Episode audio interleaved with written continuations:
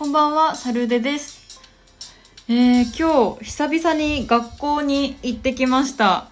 で、そうだ、前回のラジオで報告しようと思ってたことがあったんですけどね、あの、無事卒業できることになりました。あの、まあ、1年生の後期から実は、もう結構単位を落としまくったんですよ。全部必修で。10単位ぐらい 落としてたんじゃないかな。おそらく10単位は落としてました。でも、4年生の後期ギリギリで、あの、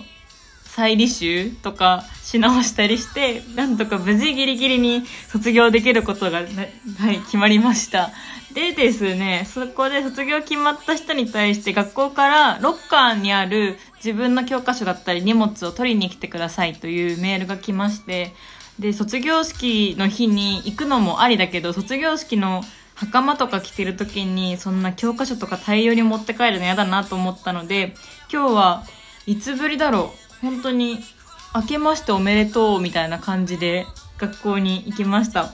学校もね、この1年オンライン授業だったので、本当に行くことがなくて、本当に久々に学校に行ってきて、で、ロッカー行って、で、もう重かったね。リュック。私、リュックが普段大きいんですけど、40リットル入るリュック を持ってって、そう、空になったリュックに、もう荷物とか、教科書とかバンバン詰めて、で、背負った時にはもう肩がゴリゴリに凝りそうになりました。すごい重かったんですけど、で、それで持って帰って、で、帰りに映画を見ようと思って。で、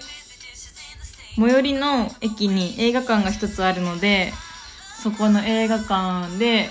えっ、と、花束みたいな恋をしたという、今、いろいろ話題の映画を見てきました。あのね、受験終わってからいろ、いろ、なんか、散々、散財？お金がたくさん、出費が多いんですけども、この映画見てよかったなって思いました。普段映画って、高校生が主人公とかの映画が多かったじゃないですか。恋愛映画とかって。でも、この映画は大学生を中心に描いた映画だったので、なんか自分もこの大学4年間とかを振り返りながらも見ることができた映画でした。すごい見てよかったです。で、帰りね、いやもう本当にすごいショックだったんですけども、あの、映画館から最寄り駅まで結構距離があったので歩いてたんですけども、あのね、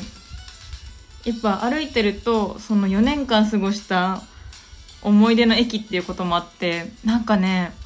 なんかこ、あ、ここ行ったなとか、ここでこういうお話したなとか、特に部活入ってたんで、その最寄りの駅の神社とか、老人ホームとかで演奏することが結構多かったんですね。あ、和太鼓やってたんですよ。和太鼓やってて、で、その、老人ホームの前通ったりすると、あ、ここ行ったなとか、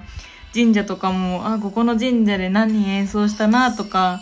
結構ね、あの、鮮明に思い出すことができて、すごい感慨深かったんですよ。ああ私の青春はこの駅だったんだなってなんか振り返ってて、で、大体なんか演奏が夜終わるとみんなでご飯行こうよみたいな感じでご飯行ってたりしてたんですけども、本当にマジでショックだったんですけど、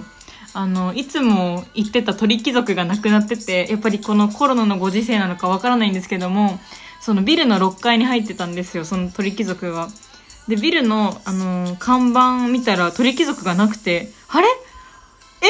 私の鳥貴族？ってなって、もうなんかすごいショックで、あんだけ通いまくった鳥貴族がない。年齢確認された鳥貴族がない。私の鳥貴族はどこに行ったの？と思ってなんか、青春とともに鳥貴族も終わってしまったんだなと思ってすごいショックになりました。いやー、マジで。ほんと鳥貴族ないのは辛いですね。で、あと、赤からもあったんですよ、そのビルに。なんかもう飲み屋みたいなビルだったんですけど、赤からもなくなってしまってて、赤からもかなり行ったんですけど、もうその赤からすらなくなってて、私の青春の居酒屋さんが全て消えてました。すごいショックでした。ああ、でもまあ、それと同時に私ももう、なんか時の流れを感じたというか、卒業するんだなって思って、もうなんかね、なんとも言えない気持ちになってしまいました。鳥貴族とともに私の青春は卒業したみたいです。もうあと社会人になるまで1ヶ月切ってるんですけど、なんかどんな準備したらいいのかわかんないんですけども、ーん、とりあえず、リクルートスーツは買ったよね。もっとやることあるんだろうと思ったけど、なんか、その社会人になる前に、なんか本とか読んどいた方がいいかなと思って今日図書館とかも行ったんですけど、本屋さんとか。でもなんか何読んだらいいのか分かんなくて、で、しかもあの、教科書を背負ったままのリュックだったりかなり重かったんで、ちょっと肩痛くなっちゃって、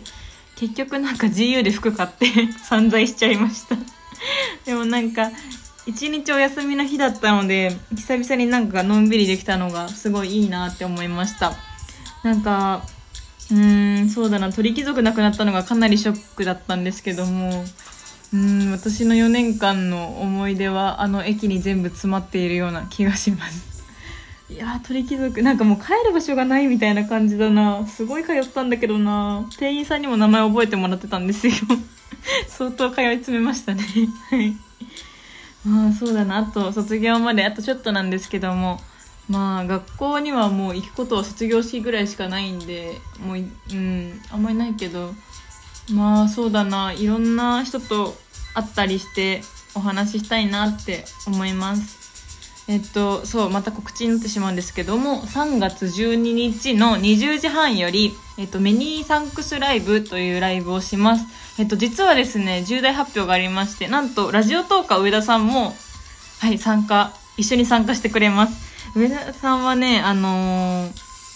試験前日に21キロを平等院から北の天満宮まで私の合格祈願のために歩いてくださった方なのでもう上田さんとライブしながら一緒に感謝して行きたいなと思っているのでぜひ3月12日の金曜日夜の8時から8時からじゃない8時半からぜひライブ来てくださると嬉しいです。待ってます。ではサルールでした。バイバーイ。